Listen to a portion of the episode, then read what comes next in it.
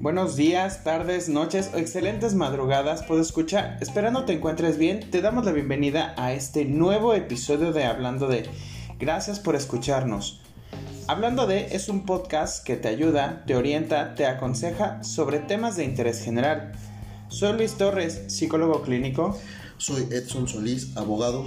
Y el día de hoy estaremos hablando de maternidad, subrogada.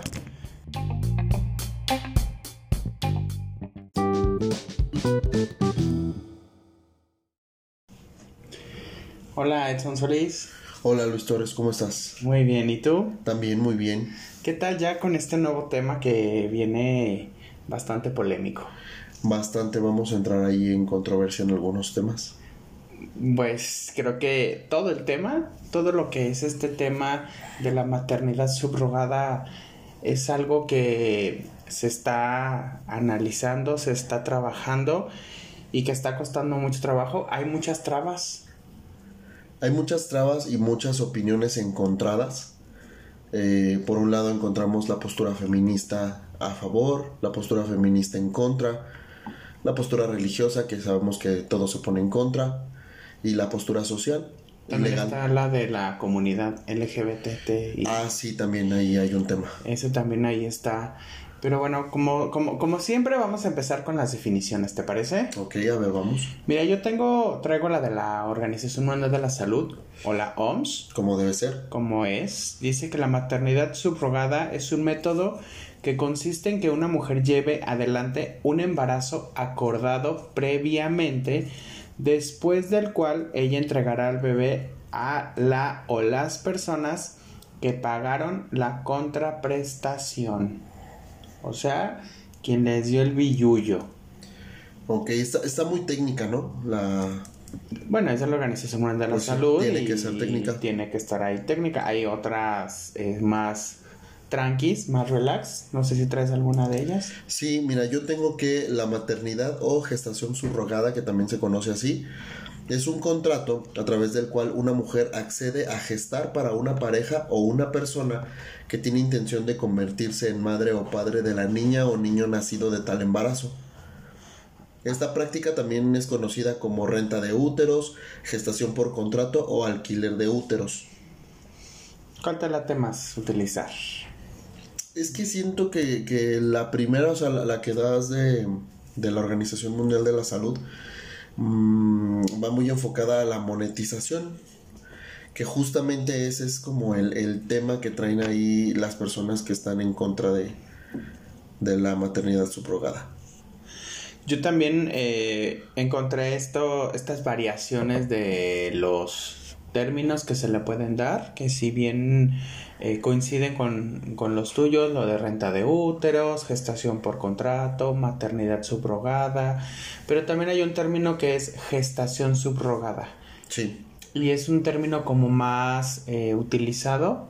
Eh, la, fuente que yo lo saqué se llama, que es la GIRE, que es una, es un grupo que se dedica a este punto de de verlo de la, de la maternidad. Y sobre ello vamos a ahí tengo la información eh, igual y la pueden checar en, en internet.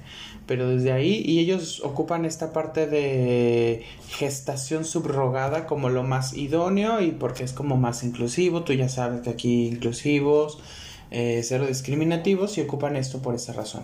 Sí yo creo que es la más correcta porque pues en la mayoría de los casos se utilizan gametos o se utilizan los eh, el óvulo y el y el espermatozoide de, del padre o madre interesados. Pero también hay otros contextos en los cuales es posible que la mujer gestante aporte su material genético. Esto es cuando a lo mejor los, los óvulos de, de la mujer que quiere ser mamá no, no son fértiles o cuando a lo mejor, no sé, supongamos el caso de un, un hombre que quiere ser papá y no tiene una pareja. ¿Qué quiere ser padre soltero? Ajá.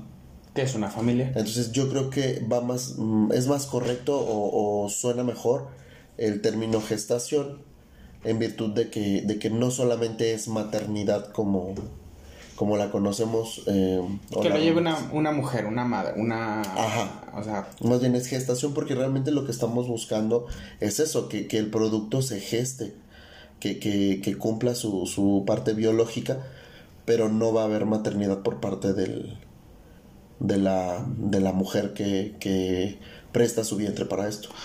Porque si bien están hablando de que ocupan esta parte de gestación por lo de los derechos humanos, porque ya sabemos que pues tiene que existir esta famosa equidad de género que no solamente tiene que entrar ya para la parte de, de las mujeres, sino también en el hombre, y esto entonces le daría como, creo yo, un, un twist, un equilibrio a esta balanza, de quitarle, cambiar el nombre de maternidad por gestación. Que de todos modos, eh, una de las posturas que más encuentras, eh, donde dicen que, que esta, esta práctica se, se puede convertir como en... Lo reducen a dos palabras. Dicen que es vender niños. Yo no creo que sea tan simple porque si bien es cierto, hay muchos casos, pero en la mayoría de las, de las circunstancias puede ser eh, un acto remunerado, también puede ser este de una forma altruista. Es decir, eh, puedes conseguir a lo mejor un... puede haber casos donde una persona conocida tuya dice, no, pues no, no tengo un problema con, con gestar tu, tu, óvulo o con, con, darte un hijo y no necesariamente hay una remuneración económica, o sea, no, no se está vendiendo como tal el producto. Pero es que ese es, ese es yo creo que una de las grandes polémicas porque al final de cuentas, pues hay que ir a estas consultas con el ginecólogo, hay que ir a si va a requerir o no la parte de alguna otra intervención médica. Creo que aquí es donde entra esta gran polémica de, al final de cuentas va a haber dinero. Sí, claro, pero pues obviamente esos gastos correrán a cargo de, de la persona interesada. Eh, si lo hace alguien de forma altruista, pues nada más es, es, como que no voy a obtener un beneficio económico como tal. Pero yo como, o sea, si yo fuera una mujer y yo, y yo dijera, bueno, va a una pareja que son amigos, eh, que más adelante traigo algunos puntos que se requieren aquí en México para poder eh, llevar a cabo este tipo de mm, actividad, vamos a ponerlo así, de práctica, gracias donde si bien vamos a tener que, yo, yo te voy a prestar eh, mi vientre y tú me vas a tener que pagar, porque yo no voy a poner, obviamente las consultas no son gratis. Claro. Entonces, hay una remuneración económica, y hago comillas en esta parte de remuneración económica, en el sentido de, bueno, simplemente cubre los gastos eh, médicos, yo no te voy a cobrar por traerlo, no más pero al final de cuentas va a haber dinero y eso ahí es como yo creo que es una de las grandes polémicas que pueden existir con esto de la gestación subrogada. Ok, ¿te parece si hablamos un poco de antecedentes? Me parece excelente. Mira, yo encontré que hace aproximadamente 15 años, en el año de 1997, específicamente en el estado de Tabasco, aquí en México, eh, se convirtió en la primera entidad federativa en legalizar la práctica. Ajá. Y no fue sino hasta el año 2013 en que Sinaloa se convirtió en la segunda entidad que, que la legalizó. En el caso de Tabasco, lo que sucedió fue que el Código Civil contempló únicamente el registro de los recién nacidos a partir de un acuerdo de este tipo. O sea, lo que hizo fue permitir que las personas que tenían a su hijo a través de un vientre alquilado o de un vientre prestado pudieran registrar a su hijo con sus apellidos en el registro civil, porque recordemos que eh, actualmente para registrar a un hijo en México tienes que ser la madre. Sí. Y, y por práctica médica la madre pues es quien, quien parió. Ajá, es correcto. Entonces no fue sino hasta 1997 que el Congreso del Estado de Tabasco tuvo a bien permitir que, derivado de estos contratos que se podían tener entre personas, pudieran los papás biológicos registrar al bebé con sus apellidos. Y, eh, pero esto no, no ofrecía ningún tipo de protección a las partes involucradas, o sea, em, si a la mera hora la mamá decidía siempre no, no entregar el producto, pues no había manera de obligarla porque la ley no estaba contemplando eh, la legalidad del contrato como tal. Únicamente era esta parte del registro del menor. Y, y sí, como lo mencionas, bueno, también tengo el entendido que Tabasco y Sinaloa son las únicas entidades de México que ya tienen como legislada esta, esta práctica. Sí, lo hicieron hasta el año 2016. Pero al final, de, fíjate, ¿y Ciudad de México?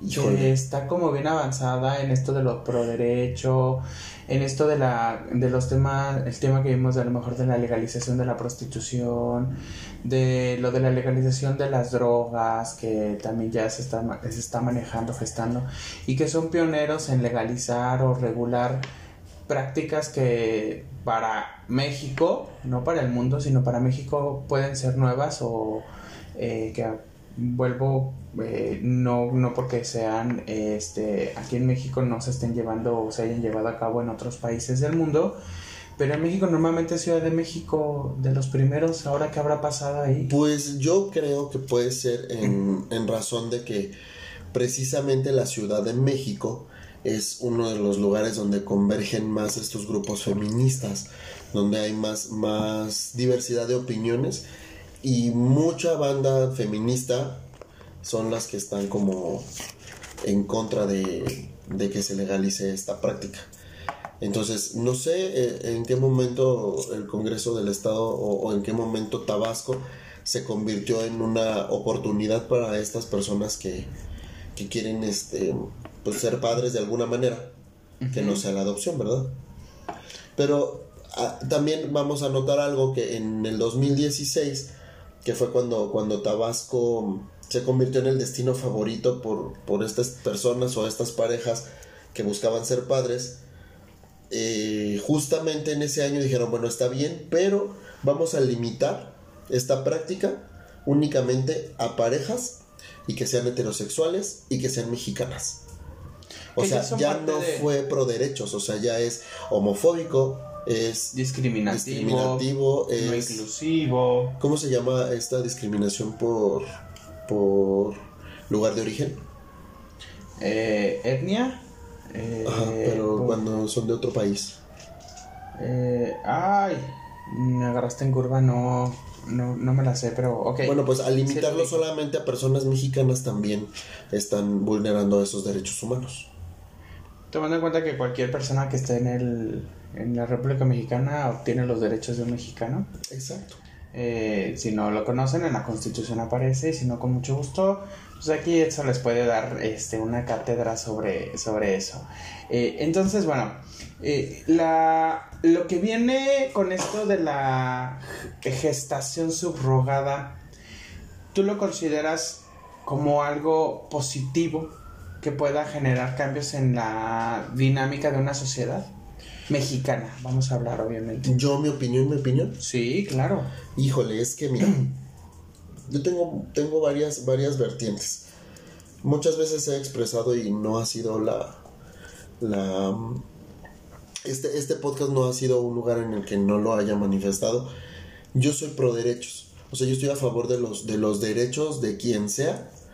Y yo creo que si hay personas, o sea, para que suceda esto tiene que haber dos partes, los interesados y la persona, la mujer en este caso, porque tiene que ser una mujer biológica, la mujer que presta su vientre o alquila o como se le llame, son las dos partes involucradas. Y si ambas partes no están eh, obligadas o, lo hacen de forma coercitiva, em, por medio de engaños, de dolo, de, de mala fe, yo creo que es completamente válido que las personas que quieran tener hijos y que busquen en esto una alternativa para hacerlo de una forma más eh, humana, por así decirlo, por cuestión, no porque la, no, no estoy diciendo que la adopción sea inhumana, sino que yo considero que las personas que tienen el deseo de ser padres, mamá o papá, pues tienen este, este, este lazo humano, este lazo afectivo que dicen, es que quiero que sea mío, que tenga mis genes, que tenga mi sangre, ¿no?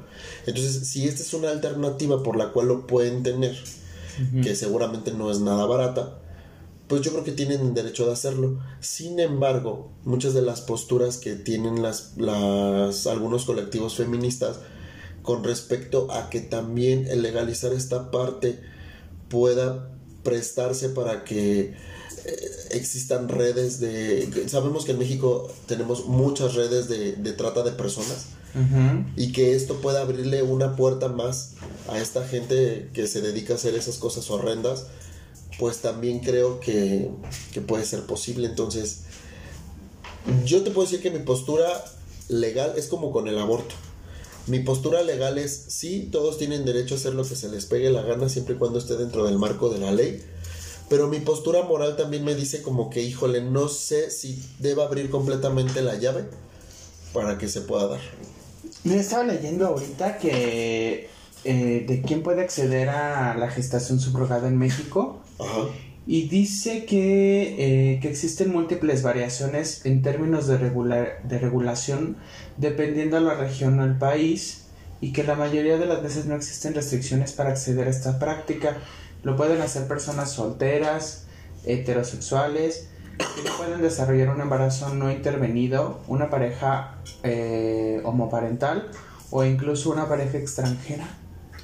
Sí, claro, o sea, son todos los tipos de personas que pueden acceder, pero no fue sino hasta tiempo después, o sea, nos quedamos en el año 2016, ¿no? Sí, En el que es correcto. en el estado de Tabasco fue que se, se regularizó y dijeron, bueno, está bien, lo vamos a permitir, pero solamente para parejas, o sea, dejan fuera a los solteros, a la gente single, tienen que ser heterosexuales, o sea, la diversidad sexual también queda excluida, que además me parece una tontería porque cómo demuestras tu heterosexualidad, o sea, no hay forma.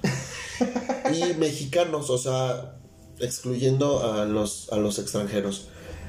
En ese mismo tiempo, el Código Familiar de- del Estado de Sinaloa puntualizaron que solo las mujeres entre 25 y 35 años de edad que tengan por lo menos un hijo consanguíneo sano, o sea, ya están poniendo un requisito, dos requisitos.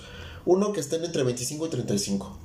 O sea, si tienes menos de 25 no puedes, O más de 35 o más de- ya no puedes alquilar tu vientre.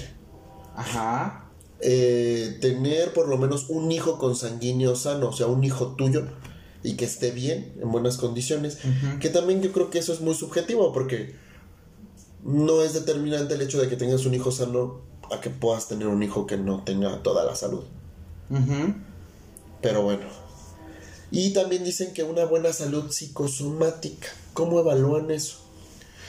Eso me imagino que debe de existir eh, la parte de la intervención psicológica, obviamente, donde Para validar que, sí, que claro, hay esto. lo que lo que habíamos visto en en lo de ay, en qué fue en el suicidio, no recuerdo en qué tema hablamos de la parte de la de las enfermedades psicosomáticas.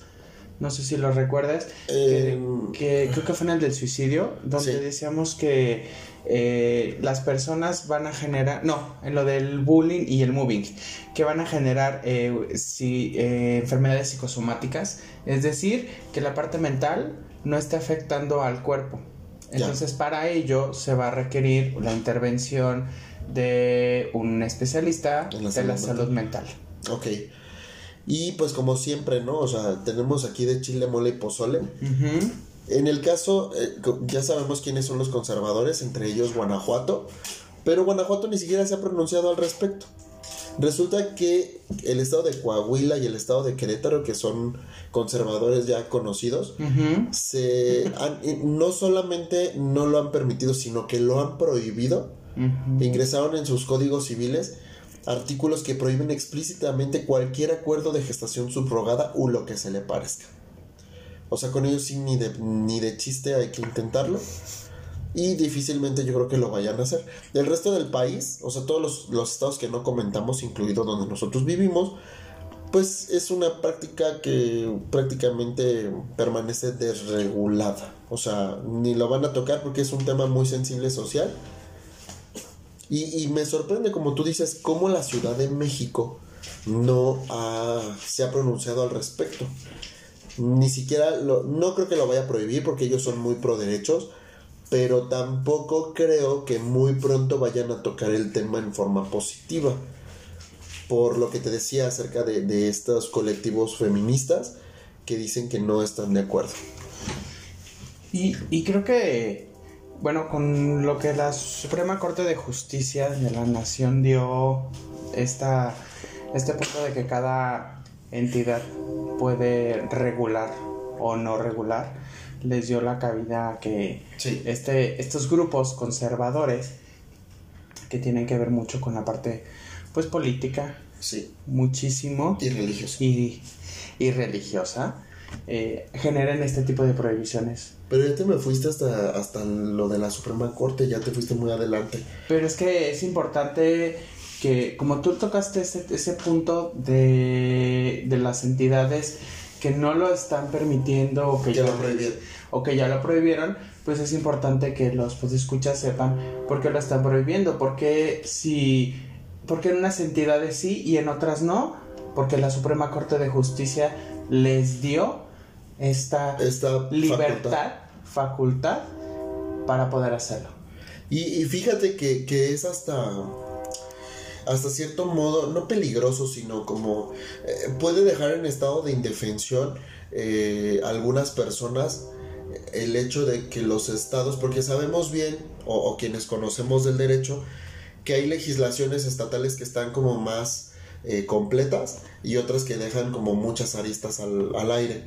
Eh, para, para muestra, pues por ejemplo, hablamos de Sinaloa y de, de Tabasco. En Sinaloa contemplan cuatro modalidades de maternidad subrogada, mientras que en Tabasco solamente dos. Y, y Sinaloa los, los enlista de una manera como más específica.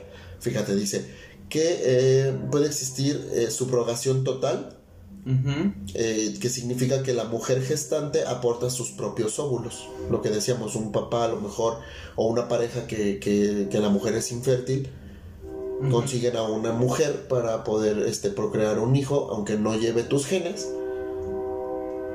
Más bien es. eh, la, hay, hay dificultades en, en el vientre de la. vamos a ponerlo así, de la pareja, o Ajá. sea, de, de la mujer que conforma esta pareja. No, pero lo que dice es que aporta sus propios óvulos. O sea, la mujer que va a prestar el vientre, además del vientre, aporta sus óvulos. Ajá, A ok. eso se le llama subrogación total. Ajá. Luego después hablan de subrogación parcial, que es únicamente prestan el útero gestante. Los- el óvulo y el espermatozoide son de la pareja. Ok, ajá. Después consideran la subrogación onerosa, que es donde hablan del dinero. Se considera un servicio. Una mujer acepta embarazarse en lugar de otra. Así lo contempla la ley. Con el material genético de los dos. O no. O sea, eh, puede ser una. eh, contemplemos que puede ser una subrogación onerosa total o subrogación onerosa parcial. Que no- Con o sin el material genético. Ok. Y la subrogación altruista, que es una mujer que acepta gestar de manera gratuita. Digo, digamos Comillas. gratuita entre comillas por lo que comentábamos al principio. Sin embargo, el estado de Tabasco solo admite dos modalidades, como les dije. Implica, la primera implica que la gestante aporte sus propios óvulos, lo que ya conocimos como subrogación total, Ujú. Y que después del parto entregue al recién nacido a la madre contratante mediante adopción plena. Fíjate, ahí ya no es nada más te entrego el hijo y ya lo registras tú, sino que tienen que pasar por un proceso legal de adopción plena y total, que ya está regulado en, en los códigos civiles.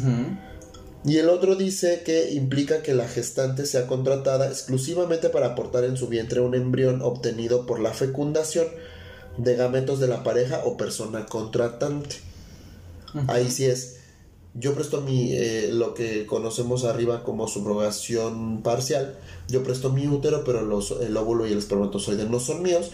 Y al terminar la gestación, pues obviamente la carga genética de ese producto, de ese bebé, será de los padres biológicos. Por tanto, no hay problema para hacer el registro y no tendría por qué haber una adopción. O sea, deja muchas cosas fuera.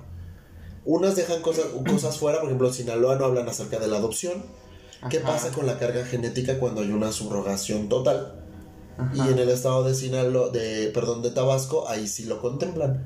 O sea, como que nos engloban, no nos, no nos dan definiciones de qué tipo de subrogaciones, nada más me dicen cuando sí tengo una carga genética y cuando no tengo carga genética. Es decir, cuando voy a poner el óvulo, cuando solamente voy a poner el esperma, cuando voy a poner los dos, cuando no voy a poner nada. Ajá, sí, no se complican en eso. Eh, tiene como más libertad.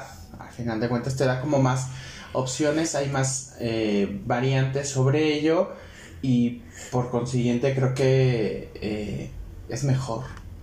Desde mi punto de vista es mejor tener esas opciones porque a lo mejor el, el esperma del hombre que está mal o los óvulos de la mujer son malos, o lo de los dos no eh, biológicamente, biológicamente o físicamente eh, no tienen un match, que es lo que también sucede en estos embarazos, por eso no se dan, por lo del pH, todo lo de la acidez, todo esto, o sea que no son este, Compatibles. compatibles, gracias. Entonces te da la libertad de que puedas escoger qué tipo de gestación subrogada puedes tener. Pues sí, y bueno, en ambos casos eh, de los estados que hablamos, eh, contemplan también, como siempre, la nulidad del contrato. El contrato será nulo cuando hay dolo, cuando eh, la identidad de las personas no está muy clara, que, viene a ser oscura. em, también contempla que, que la nulidad del contrato no, no exime o no libera a las partes de las responsabilidades adquiridas o derivadas de su existencia. O sea, no puedes hacer un contrato donde digas, vamos a, tener eh, un producto de maternidad subrogada, pero sí lo voy a querer siempre y cuando esté sano. O sea, no puedes limitar eso, porque no sería correcto, no sería humano así decir como que sí quiero el bebé que tiene mi carga genética, pero si no está bien... eh, Si no viene sano, no. si no quiero. viene sano, si tiene un problema, una no malformación, ya no lo quieres. no puedes poner ese tipo de cláusulas. o sea, no es mercado contrato. libre, Pues como que no. si te sale mal y tienes un mes de devolución, o sea, no, no, no aplica ese, ese punto. Y qué bueno que sean muy puntuales y yo creo que ahí es donde deberían las- la- los estados que van a legislar en favor abundar un poco más acerca de qué de las prohibiciones pues Ajá. porque no es correcto tomarlo porque lo estarían tomando como si fuera una mercancía justo es lo que dicen los discursos feministas en contra dicen es que el cuerpo no es una mercancía donde puedan hacer o, de, este, o deshacer y luego vienen otras personas donde dicen bueno o sea si estás a favor del aborto pero no estás a favor de la, de la maternidad subrogada. Y ellas contestan, pues es que no es lo mismo, porque en el aborto es una decisión de mi propio cuerpo. Y en el otro va, va- va a existir eh, voluntad de otras personas involucradas. Pero yo digo, debería de ser muy puntual en el que evidentemente es completamente ilegal el hecho de acceder a la, a la gestación subrogada a través del- de la coerción, o sea, de obligar a alguien a que lo haga. Justo es uno de los vicios en, eh, que contempla la materia civil y, y si, hay, si no hay voluntad plena y expresa no puede existir. Y este es uno de los, de los puntos que están generando la, la parte de, del contra de la gestación subrogada, donde unos eh, la, la critican porque existe una compensación económica y que están argumentando que la cantidad que reciben estas mujeres que van a ser las gestantes es tan baja que constituye una forma de explotación. Esa es una postura, ojo, ese es un el por qué estoy en contra de que se legisle, que se regule la gestación subrogada. O sea, sí, ve- sí, sí quiero que vendas mi cuerpo, pero a una cantidad alta. Esa es la otra. Que entonces hay quienes consideran que si la remuneración económica para estas mujeres es muy alta en relación con lo que podrían ganar en otra actividad, en algún trabajo cualquiera, no habría manera racional de que pudieran negarse a participar. Por tanto, entonces eso pone en duda el consentimiento eh, de la Real. persona. Ajá, como de lo está haciendo por dinero, entonces ahora. Pues como la prostitución. Pero, si, y si tomamos el, la, la base de ese, de ese programa es, es mi cuerpo, es mi decisión. Porque estoy generando, esto es un problema Económico. que, que, pues sí, económico podemos verlo, pero tiene que ver con muchísimo, muchísimo, creo que tiene un gran, gran, gran peso. Lo principal es la parte de la, de la parte legal. Ajá. Y está la otra de la balanza, donde está la parte moral. Sí. O sea, creo que son estos dos puntos lo más allá de lo de los requisitos que puedan llegar a tener, que ahorita en un momento se los vamos a decir que cuáles son los requisitos para la, la, la gestación subrogada, creo que estos dos eh, puntos, lo que es lo legal y lo moral, son los que hacen que entre en controversia este tema. Pues sí, porque sabemos y es claro y gracias a Dios es así. Lo moral y lo legal no se llevan jamás, son como el agua y el aceite. En virtud de que lo legal siempre va a ir pro persona Ajá, y lo moral es pro lo que me conviene ajá, o lo que se ve menos mal según ellos. Sí. ¿Me explico? Sí. Entonces, siempre, siempre atacan a la Suprema Corte por las decisiones que toman, pero ellos son personas que tienen tanto estudio legal o son tan, tan versadas en esta materia que por eso están en ese lugar. O sea, son solo 11 personas, 11 ministros en el país que tienen este conocimiento tan grande que pueden ellos tomar una decisión bajo un criterio englobado de muchas cosas. De Ajá. muchas cosas. Y bueno, avanzando. en Pero no tiempo- por ello Ajá. tienen la verdad absoluta, discúlpame. No, pero sí la tiene. verdad legal. Así Pero no es absoluta. Pero es legal. No, o sea, legal sí, pero no es una verdad absoluta que todos tengan que... pues, de- sí, entiendo que es, es la parte legal y que... Y todos la por lo que que... acatar. Ajá, Estés estés o no de estés de acuerdo y si no, pues ni modo, nos tenemos de que país. cambiar de país. Eh, a eso nos tenemos que, que cambiar de país. Pero esa es una gran eh, polémica que se está manejando por este grupo de las eh, feministas. Ajá. Eh, que entonces, y más si nos vamos al grupo de las feministas radicales, donde entonces sabemos que tienen un, un pensamiento más estructurado con respecto a lo de el patriarcado, la eliminación de este tipo de doctrinas que, que conllevan el abuso de la mujer o del género femenino. ¿Te parece si ahorita abordamos unas frases que yo encontré ¿De que tía? han, que han- no, que han Ah. expresado algunos colectivos, este, y yo creo que sí los vamos a nombrar porque pues por algo lo hicieron público, respecto de lo que sucedió este año.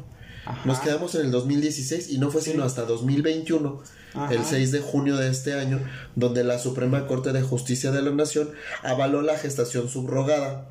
Tanto gratuita como pagada. O sea, a mí no me importa si lo quieren pagar o quiere que sea gratis o de buena fe, no me interesa.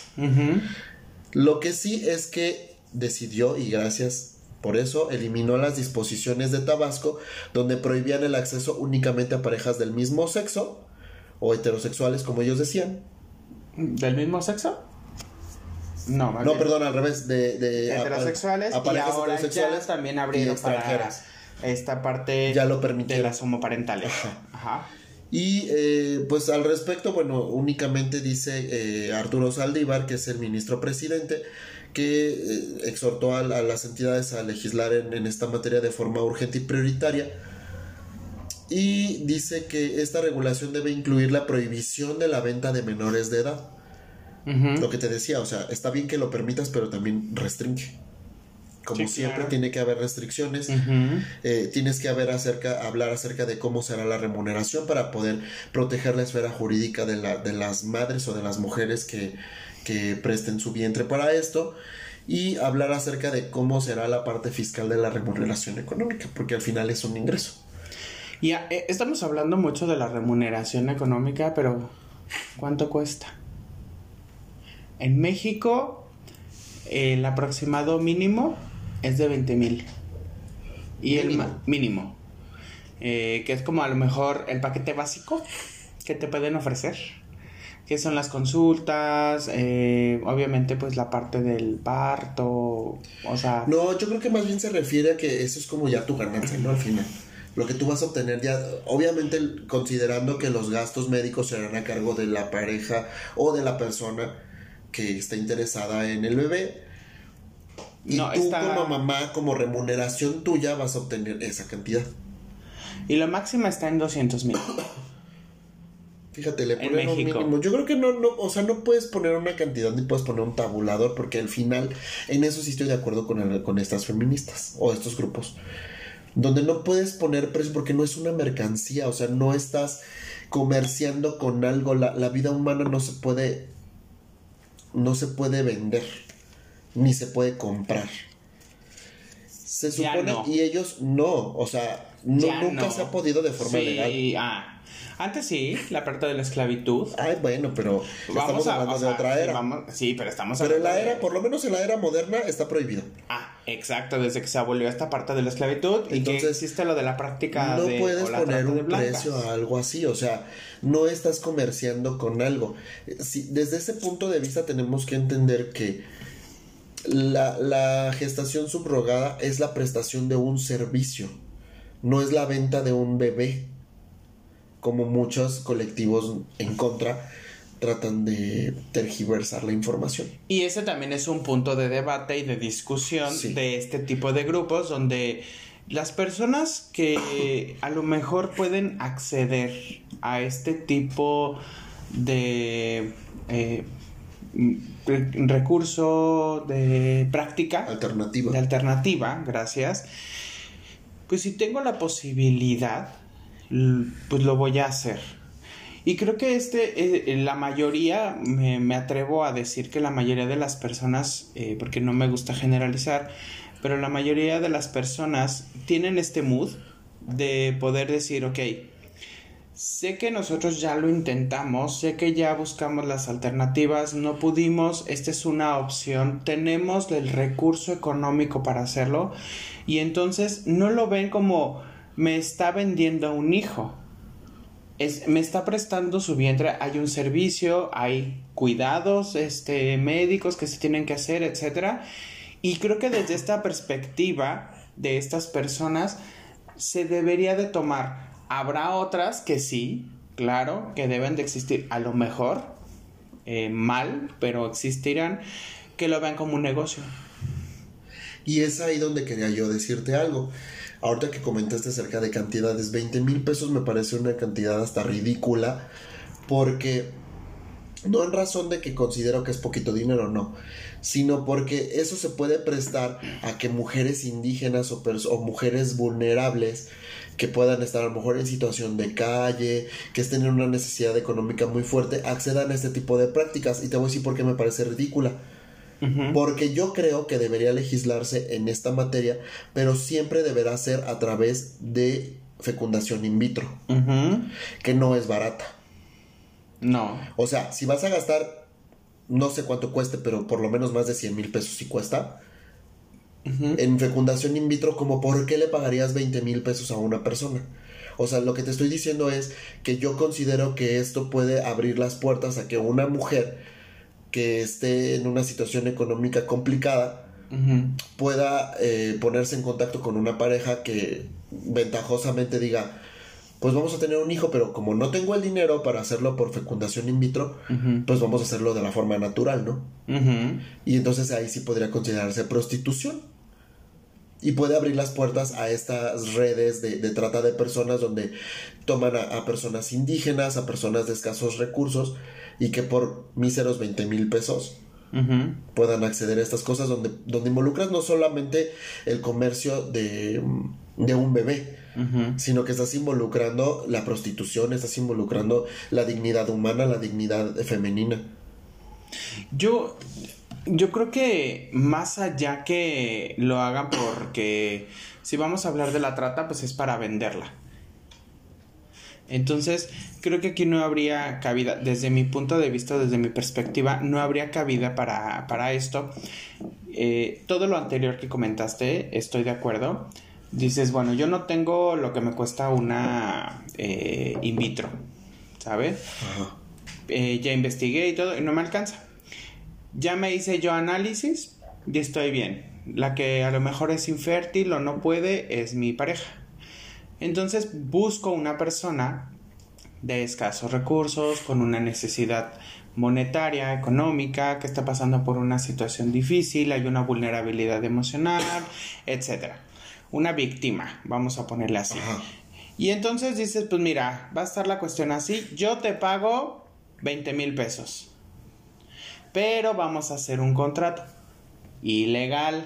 Pero como la otra persona también tiene este desconocimiento y la ignorancia hace que tengamos este tipo de, de, mm, accesibilidad y que digamos, va, órale, jalo, ¿qué más? O sea, no, no voy a vender a mi hijo porque eso ya sería una trata. O sea, no vamos a procrear y te voy a pagar 20 mil pesos para después venderlo. Habrá lo mejor gente que ya esté como muy, pero con una patología bastante que lo fea, que lo haga con ese, con esa finalidad. Eh, pero yo creo que lo hacen más bien como por aprovechar, por ahorrarse este tipo de, de lo legal y es donde vamos a hacer un contrato con un abogado que a lo mejor es mi amigo, es mi compadre, es alguien y que nos va a decir dónde vas a perder esta, esta eh, todos los derechos que es la patria potestad donde no puedes reclamar absolutamente nada y ahí se te hizo esto. Y la otra persona como desconoce, pues dice, bueno, pues a nueve meses me van a pagar. Si dice el abogado es la verdad. Si dice es un contrato, no me puedo, porque es miedo. Y es donde volvemos al punto que te decía, que están en la balanza. La parte legal que tiene su peso y la parte moral, que es la otra, la otra parte de la balanza. Creo que hay, hay que saber eh, diferenciar este punto y qué es lo que ha llevado a que este tipo de grupos opositores que están este, luchando porque se prohíba eh, ello, eh, digo, están en todo su derecho, adelante, lo pueden seguir haciendo, sin embargo, hay que ver otras vertientes, pero como es tan amplio esto, tan controversial, creo que va a costar mucho trabajo que se llegue a legislar de una forma rápida o pronta. Va a ir así como, como ha empezado, como a prueba de error y de acuerdo a cómo vayan sucediendo las cosas como siempre. Aquí sacan las leyes a vapor y sacan unas para parchar otras y, remediar cosas que yo considero son irremediables o irrestituibles. bueno, no fue como infrastructuration, pero por allá iba. Para allá para ya este mira vamos a vamos a, abordar estas estas posturas que tienen algunas que encontré estos grupos que están en contra y te parece si como que los los analizamos va. Mira hay un hay un grupo en México de mujeres este feministas que dicen que los vientres de alquiler no son actos de bondad y de amor son actos de violencia y de explotación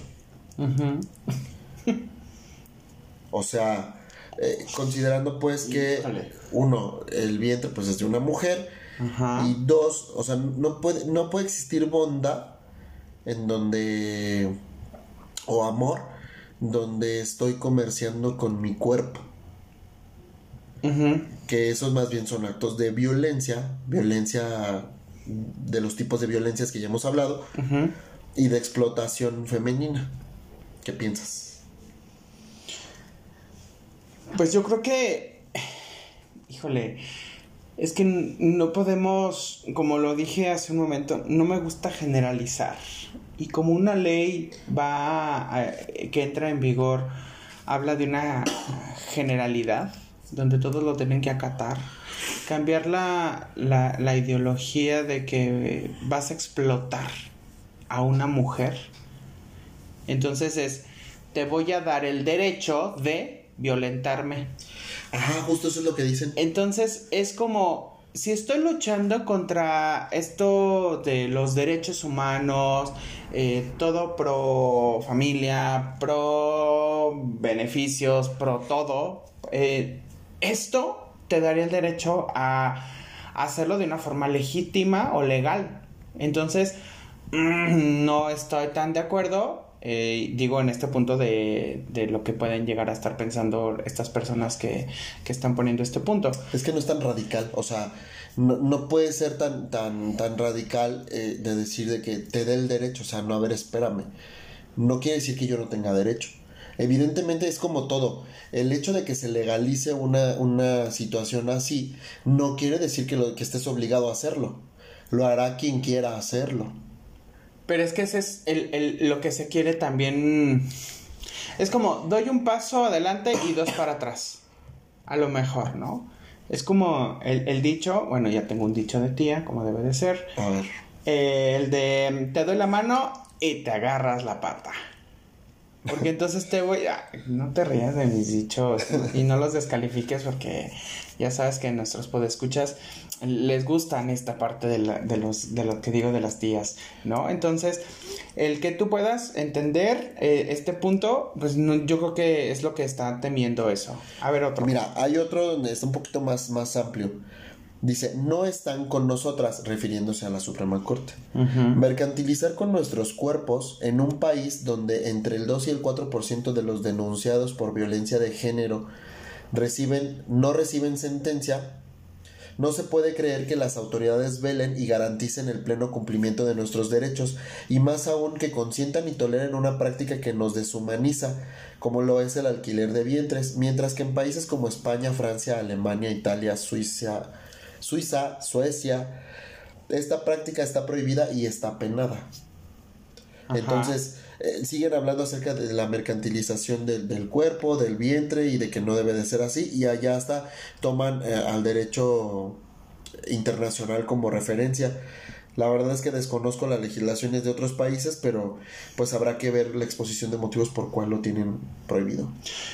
¿Te, te parece si eh, hablamos de lo que es este? Digo, este tema es muy, muy, muy amplio en verdad. Muy interesante. Y, y realmente es muy interesante. Creo que los abogados, este, y bueno, la Suprema Corte de Justicia de aquí de México está tomando cartas en el asunto. Pero hay unos puntos que ellos eh, están definiendo para poder eh, acceder a este servicio, ¿no? Eh, hay tres, que son el de la salud, el del estado civil y el de los hijos previos Ajá. que la parte de la salud es que sean usuarios emocionalmente estables y ahí es donde entra esta parte de, la, de los expertos de la salud mental, los psicólogos o un psiquiatra, que no tengan enfermedades transmisibles o enfermedades crónico-degenerativas, que no sean diabéticos, hipertensos, este a lo mejor este con cáncer, eh, con algún tipo de, de enfermedad transmisible o VIH, etcétera. No, que tengan un año de relaciones sexuales sin protección, sin haber logrado un embarazo. Ese es un punto que tienen que marcar. Digo, ¿cómo lo van a hacer? Pues, ¿Cómo lo demuestras? Exacto. Y o que tengan un este examen que marque la infertilidad por alguna de las dos Ah, bueno, eso sí. Eso sí. El dentro del estado civil que sean eh, parejas constituidas legalmente, o sea, que estén casadas por el civil, ¿vale? Este, o concubinadas. Ok. Explícanos rápidamente, así, en como de guatellar pronto, qué es concubinadas, para que la gente nos pueda entender los podescuchas. Pues concubinada se refiere al, al concubinato, que no es otra cosa más que vivir en pareja como si fuéramos legalmente esposos. Ajá. Pero para acreditar el concubinato tienes que acceder también a, a- a la justicia. O sea, tienes que acudir ya sea ante un notario público o ante un juzgado de lo civil donde se decrete o que existe este concubinato. O sea, mucha gente vive en concubinato pero no lo, no lo ha formalizado, pues, o sea, no consta en un papel.